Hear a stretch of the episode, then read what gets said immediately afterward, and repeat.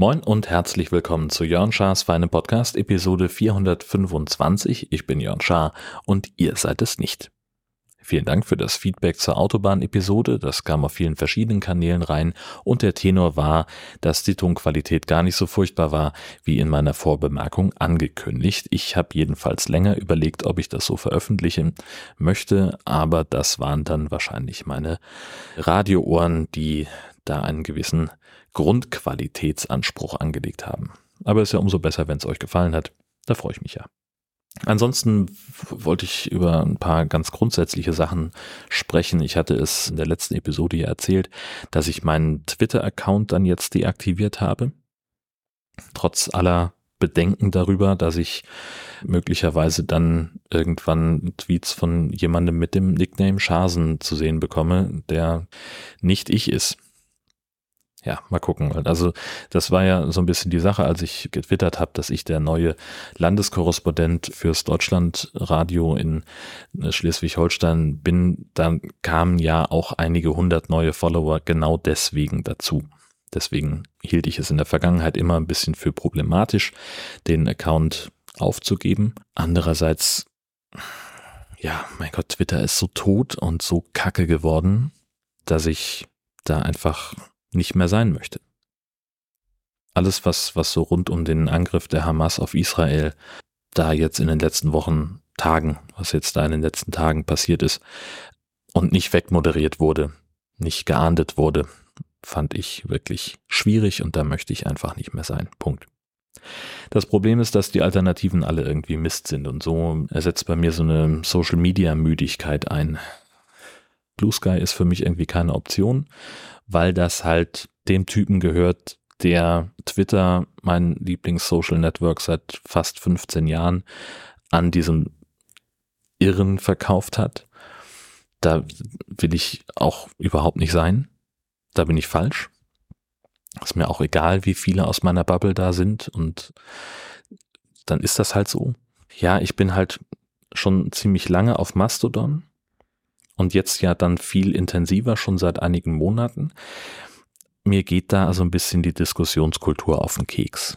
Es gab da diesen Fall von Dennis Horn, dem Journalisten und ehemaligen Host vom Haken dran Podcast, der letztlich einfach ein Foto von sich gepostet hat, wie er sich auf ein Fernsehinterview via Zoom vorbereitet und sich dann stundenlang dafür rechtfertigen musste, warum er jetzt Zoom benutzt und das so mit einer Engelsgeduld erklärt hat und trotzdem irgendwie die Leute immer noch nicht aufgehört haben, ihn dafür anzugehen. Also sein Argument war halt, Fernsehinterviews sind für alle Beteiligten immer sehr aufregend. Und deswegen sollen also die Interviewten sagen, welches System sie bevorzugen, wenn es remote stattfindet, damit sie sich nicht noch zusätzlich mit einer neuen Technik auseinandersetzen müssen und dass eben der Interviewpartner in dieser Situation um Zoom gebeten hat. Und Dennis Horn ist eben Digitalexperte der ARD, also der weiß das alles, was ihm da vorgeworfen wurde, hat das auch immer wieder erklärt und erklärt und erklärt. Und eine der Antworten war dann ja, und genau deswegen, das sind ja viel zu einfache Antworten, man macht es sich damit viel zu leicht und man muss die Leute einfach mitnehmen und ihnen das zeigen. Aber das macht ja keiner mehr und deswegen haben es die Faschisten im Augenblick so leicht. Also die Nutzung von Zoom befördert den Faschismus in Deutschland. Das ist Teil der Diskussionskultur auf Mastodon. Das, da geht auch meine eigene Mastodon-Erfahrung gerade zu Anfang in die Richtung, die war sehr durchwachsen. Zum Beispiel gab es da, klar stellt man sich seine Timeline selber zusammen, bliblubla hin und her.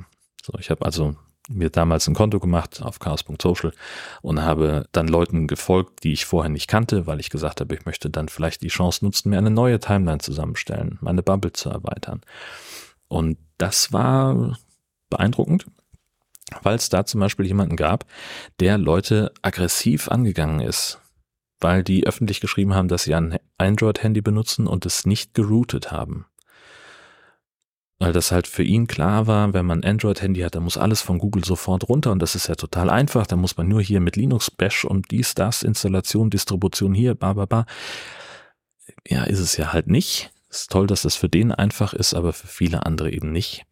Und er war da auch komplett empathiefrei, möchte ich mal sagen. Also kein Verständnis dafür, dass es eben Leute gibt, die weniger Wissen darum haben, wie das funktioniert, als er selbst. In einem anderen Fall, und das, da war ich kurz davor, mein Konto zu löschen, gab es halt wirklich jemanden, der ausgerechnet Katharina Nokun dafür, dass sie auf Twitter verlinkt hat von Mastodon aus, der digitalen Zuhälterei bezichtigt hat. Da habe ich gedacht, ich spinne. Und jetzt zuletzt war es halt so, dass es, ich weiß nicht, es gab, gab eine Person, der ich äh, gefolgt bin bei Mastodon, weil ich die Post interessant fand, weil ich das spannend fand, was die zu sagen hat. Und ich habe mich dann ab und zu dazu hinreißen lassen, auf etwas zu antworten, weil ich das Gefühl hatte, dass das halt der Kern von Social Media ist. Und meistens wurden meine Bemerkungen offensichtlich missverstanden, denn in der Regel war es so, dass dann die Person kurz nach meiner Antwort in einer Non-Menschen Bezug darauf genommen hat.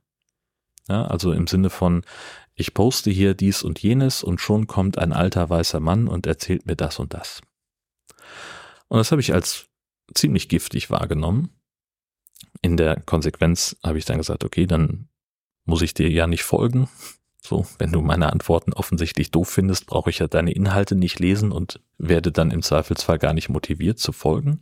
Es kann mir ja eigentlich auch egal sein, aber seitdem poste ich eben standardmäßig ungelistet. Das heißt also, meine Posts sind zwar öffentlich, tauchen aber nicht in der öffentlichen Timeline des Servers auf. Ich reposte eher Sachen, als dass ich eigene Sachen poste. Und ich antworte auch weniger. Also ich selber gehe einfach weniger in die Interaktion, weil ich keinen Bock darauf habe, dass es irgend so eine Special Snowflake falsch versteht und da einen Riesenfass von aufmacht. Da habe ich keine Lust mehr zu. Und perspektivisch habe ich auch überhaupt keine Lust mehr auf Social Media. Also wie gesagt, Twitter war schön und das hat Spaß gemacht die ersten Jahre. Dann wurde es so ein bisschen kniffliger dort und inzwischen ja, ist es halt tot. Gleichzeitig war es ja so, das habe ich auch irgendwo gelesen, dass es eine Zeit lang ziemlich normal war, dass wir so Anfang der 2000er von einem Social Network zum nächsten alle gelaufen sind, weil da auf einmal alle unsere Freunde waren. Ich erinnere mich, dass ich so 2003 ungefähr das erste Mal von einem Social Network gehört habe und den Sinn dahinter gar nicht verstanden habe. Dann hatten ja ein Bekannter von mir war einer der Entwickler von Wer kennt wen, das dann relativ zügig ziemlich populär geworden ist. Dann habe ich andere Leute kennengelernt, die haben gesagt, ja, wir sind aber alle bei StudiVZ und das ist viel cooler hier. Dann waren wir da. Und ja, dann wurde Facebook immer größer, sind wir alle dahin gerannt und ja, was soll ich sagen, dann waren wir kurze Zeit später bei Twitter. Ich fange jetzt nicht an, dem nächsten Scheiß hinterher zu laufen. Ich bin im Augenblick bei Chaos Social, bei Mastodon. Da bin ich einigermaßen zufrieden mit dem, was ich da so habe und so wie Social Media für mich gerade funktioniert. Aber im Wesentlichen, also ich will nicht sagen, dass ich mir vorstellen könnte, das ganz sein zu lassen, aber weit weg ist das auch nicht. Gut, was anderes, über das ich lange schon mal sprechen wollte, ist das ganze Thema Mobilität und vor allem im ländlichen Raum. Auch etwas, das so aus aus Social Media zu mir rüberschwappt. Ne? Leute, die sagen, wir, niemand braucht ein Auto. Ja. völliger Unfug. So, ich fange mal damit an.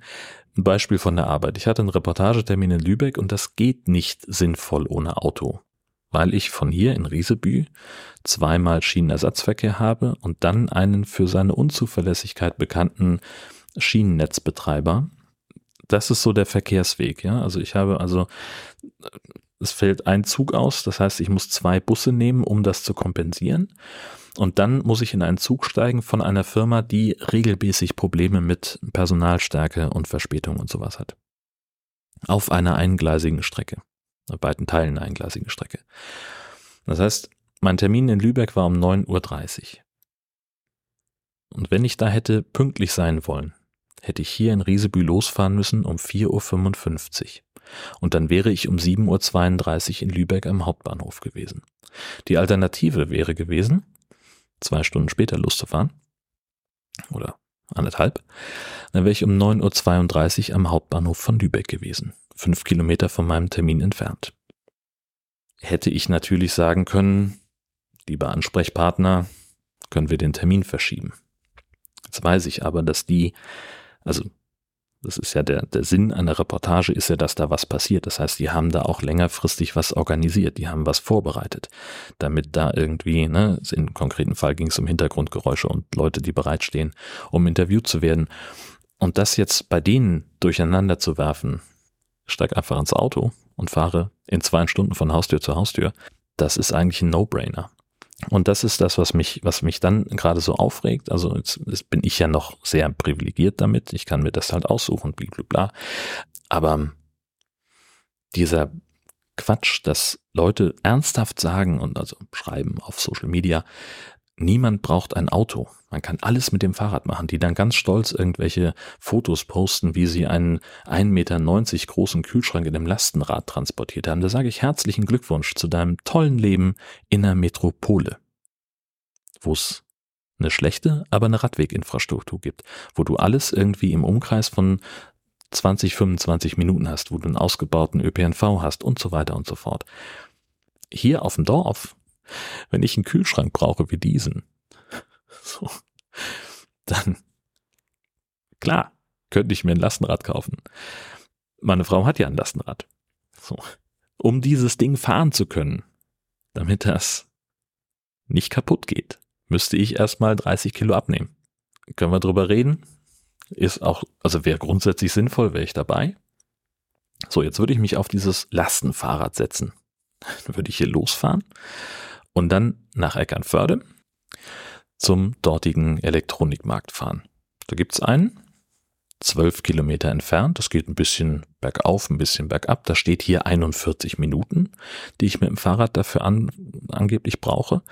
Da bin ich halt komplett im Arsch. Also gut, das Fahrrad von meiner Frau, wenn ich jetzt die 30 Kilo abgenommen habe, um dann das Höchstgewicht zu haben, das darauf sitzen darf, das hat ja ein i Antrieb. Das würde das wahrscheinlich schaffen, mich und den Kühlschrank so zu unterstützen, dass wir dann gut ankämen.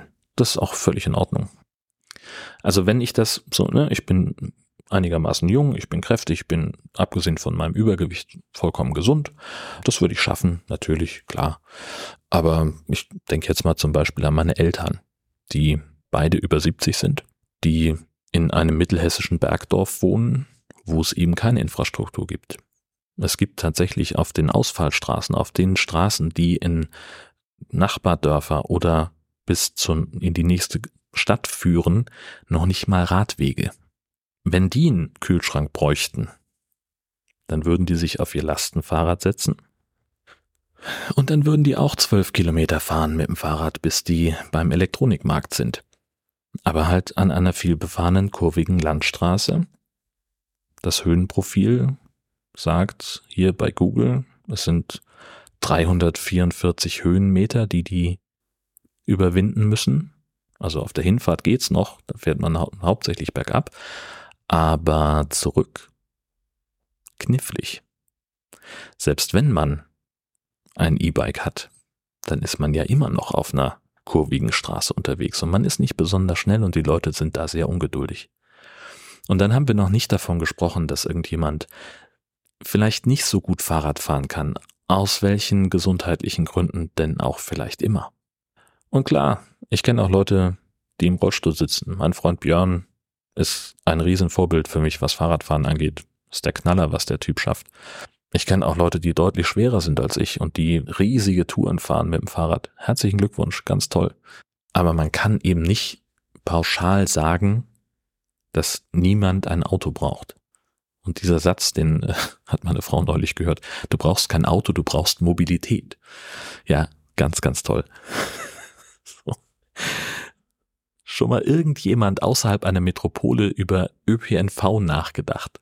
Wenn sich Leute aus Berlin schon darüber beschweren, dass ein Bus nur alle zehn Minuten fährt, was sollen die denn auf dem Dorf denken? die Trottel.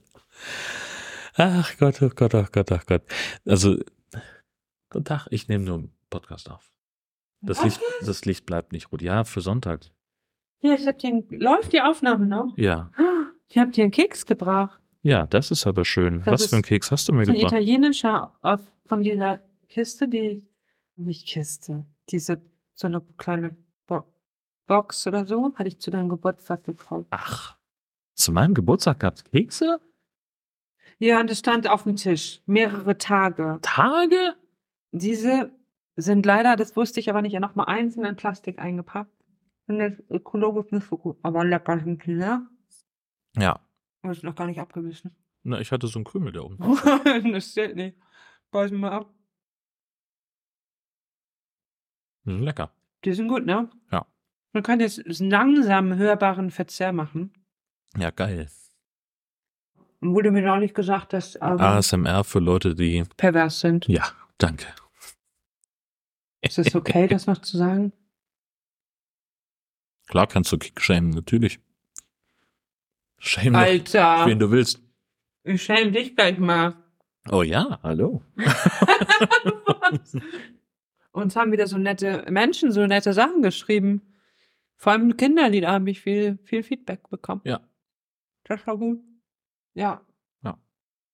Ich weiß jetzt alles über Kinder, Kinderchorleitung. Am besten soll man immer Volkslieder mit denen singen. Der Herbst, der Herbst, der Herbst ist da. Kann ich nicht mehr hören. Das Wandern ist des Müllers Lust. Ja, das hatten wir dabei im Podcast, oder nicht? Das Wandern ist das Müllers Lust. Habe ich Ja. dir nicht erzählt, dass ich mal Professor Müller damit Ach doch, das ging, ja, ähm, auf der Exkursion, dass Ja. wir ihn immer damit genervt haben? Wir hatten ja KI-generierte Kapitelmarken, weil ich es nicht geschafft habe, so viel Struktur in die Ist Episode da ein zu Foto kriegen. vom Gong-Konzert? Ja. Auf meiner Homepage ist ein Foto vom Gong-Konzert. Immer? Nein, das sind so vier bis fünf verschiedene, die so durchrotieren. Warum denn das Gong-Konzert? Weil das so komplett absurd aussieht, dass da irgendwie neun Gongs, zehn Gongs aufgehangen sind in der Rödemisser Kirche. Und weil das Konzert auch, ehrlich gesagt, ziemlich absurd war.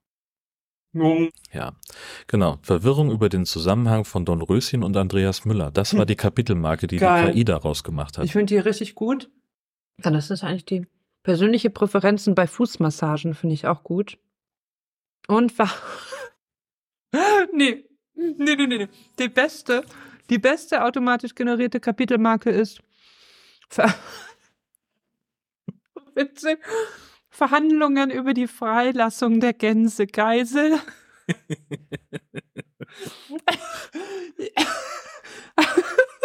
Haben wir das Wort Gänsegeisel benutzt? Nein, nein, der Fuchs hat die Gans gestohlen. Das heißt, diese, Und er soll sie wieder hergeben. die hat tatsächlich das Wort Gänsegeisel generiert. Sich ich find- ausgedacht. Ich finde es großartig. Scheiße, ey, bald brauchen wir nicht mal mehr Menschen, um lustig zu sein. Ja. Scheiß Computer alles machen. Was macht diese Sturmflut so ungewöhnlich? Ach so, das ist nicht dein Podcast-Skript Nee. auf dem anderen Nee. Screen, ne? Nee, das ist mein Radioskript für nachher. Das ist die Wetterlage. Normalerweise kommen die Herbststürme aus Westen. Das kennt man. Da gibt es Deiche, da ist man drauf eingestellt. Das kennen wir, da waren wir. Ja. Jetzt ist es so, dass der Sturm aus Osten kommt. Der drückt das Wasser der Ostsee in die Lübecker und die Kieler Bucht. Bis hoch nach Dänemark steht uns eine schwere Sturmflut bevor. Ich könnte auch Nachrichtensprecherin werden. Nee. Was? Warum nicht? Warum nicht? Doch, wir machen mal, stellen wir mal die Frage hier. Ich lese das dann. Frau Schaar, wie bereiten sich die Menschen vor auf diese schwere Sturmflut? So, zack, keine Nachrichtensprecherin. Komplett nicht. Was? Nein, das ist der Okay, normale nochmal, Ich kann das. Ich kann. Das ist okay. Ich kann das. Nochmal. Frau Schaar, wie bereiten sich die Menschen denn jetzt vor auf diese schwere Sturmflut? Vorab gesagt, hier muss jetzt niemand in Panik verfallen und das tut auch keiner. Hochwasser gehört an der Küste zur Routine und die Städte und Gemeinden haben Pläne dafür. Schon gestern gab es erste Warnungen. Die Stadt Eckernförde hat dazu aufgerufen, Autos aus dem Hafengebiet zu entfernen.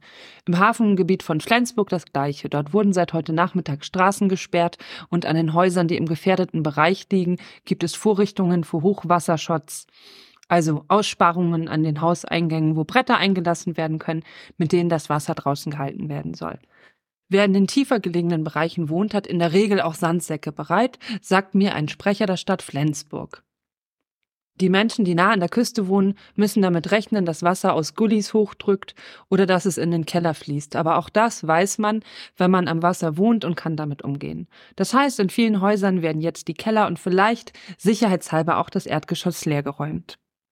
Für Prima Vista gelesen. Prima total, Vista gelesen. Total geil. Ja, hallo? Aber man hört halt, dass gelesen ist, ist nicht erzählt. Und wie soll ich das denn erzählen, wenn ich vorher noch gar nicht weiß, was da steht? Tja. Ich habe da, also für die Leute, die jetzt nicht so eine Profis sind wie wir, prima, prima Vista heißt halt, dass man es nicht vorher durchgelesen hat, sondern auf den ersten Blick liest. Ja. Dafür war das ja wohl gut gelesen. Dafür war das richtig gut gelesen. Also kann ich jetzt Nachrichtensprecherin werden Nee. oder muss ich Pastorin bleiben? ja. Mist. Ich gehe jetzt unsere Winterjacken suchen. Ja, geil. Euch auch. Mua. Tschüss. Okay, tschüss. Der Hund bleibt mit dir. Der Hund bleibt bei mir. Wo war der? Er hatte sie oben auf dem Kissen liegen lassen.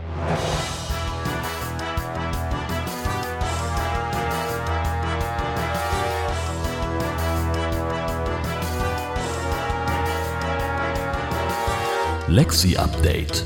Das Neueste vom Fusselöhrchen.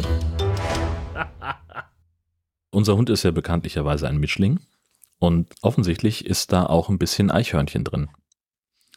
Denn äh, irgendwann diese Woche, ich hatte Rasen gemäht, weil das Wetter noch gut war und der Rasen noch einen letzten Winterschnitt brauchte und habe dem Hund dann so eine Kaustange gegeben. Saß noch auf der Terrasse, kurze Pause gemacht und dachte, ich gucke dem Hund ein bisschen zu, wie er den Kaustange da kaut.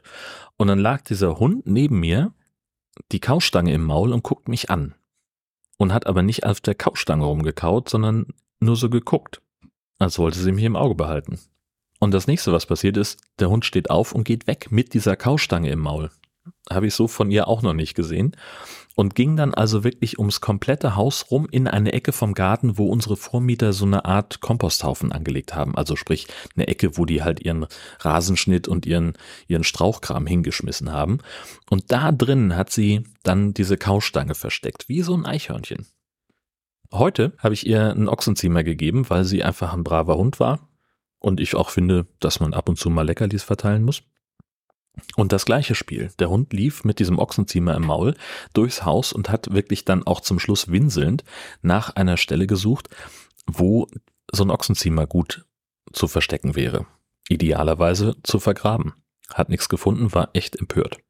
Und ich erinnere mich, dass sie das auch schon früher mal gemacht hat in Husum.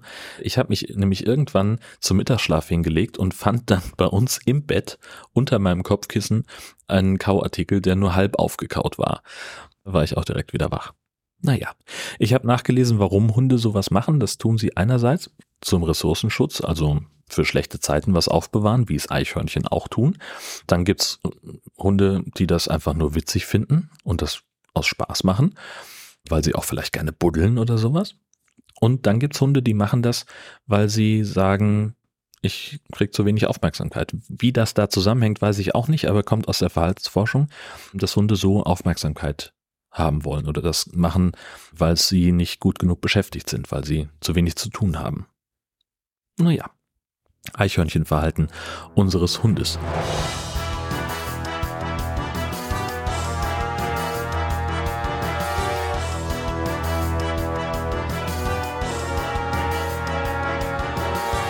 Lexi Update. Das Neueste vom Fusselöhrchen. Ja, Mobilitätsprobleme im äh, ländlichen Raum hatte ich besprochen. Wie gesagt, Fahrradinfrastruktur ist häufig genug ein Problem. Wir sind neulich ja bei meinen Eltern gewesen, auf Stippvisite, nachts durch Hessen gefahren und sahen vor uns ein sehr kleines, funzeliges rotes Licht und haben dann also Abstand gehalten, vorsichtig rangefahren, konnten das wirklich nicht entschlüsseln. Und als dann kein Gegenverkehr war, habe ich also mit sehr viel Abstand überholt. Und dann, als unsere Stoßstange auf der Höhe war, haben wir erst erkannt, dass da eine komplett schwarz gekleidete Person draufsteht, auf so einem Roller. Und die konnte auch nirgendwo anders hin, weil es an der Stelle eben keinen Fahrradweg gibt. So, und dann werden eben Menschen unsichtbar. So, auch das habe ich schon mal irgendwo bei Mastodon, glaube ich, gelesen, dass jemand geschrieben hat, Menschen sind nie unsichtbar. Kein Mensch ist jemals nicht zu sehen. Das hat jemand, der in Berlin wohnte, wo überall Licht an ist. Den lade ich gerne ein auf einer Landstraße, eine beliebige Landstraße in Schleswig-Holstein. Enge Allee, kurvig, und da läuft jemand mit schwarzer Klamotte rum. Das ist lebensgefährlich. Das wollte ich alles erzählen. Das habe ich jetzt alles erzählt. Ich wollte auch noch erzählen, dass es eine neue Episode vom High Alarm Podcast gab. Da gibt es auch ein Gewinnspiel, das ich sehr, sehr empfehlen möchte, da nochmal reinzuhören, weil es der, der Film, den wir da verlosen, der ist wirklich toll. Der ist wirklich schön und gar nicht so ein klassischer High-Trash-Film, sondern einfach ein, ja, es ist schon ein Film, wo es um Haie geht und den Konflikt, den Menschen mit Haien haben aber halt nicht so Slasher-mäßig, sondern ist halt auch so ein bisschen Drama und ein bisschen Comedy, ein bisschen absurd, so französisches Kino eben. Ja, also echte Empfehlung, da mal reinzuhören, auch in die Episode und vielleicht kommt ihr auf die Lösung fürs Gewinnspiel. Die Frist dafür läuft bis zum 20. November. Abgesehen davon bin ich der Meinung, dass Christian Lindner als Bundesfinanzminister zurücktreten sollte. Bis er das tut oder bis hier eine weitere Folge erscheint von Jörn Schaas für einen Podcast. Alles Gute.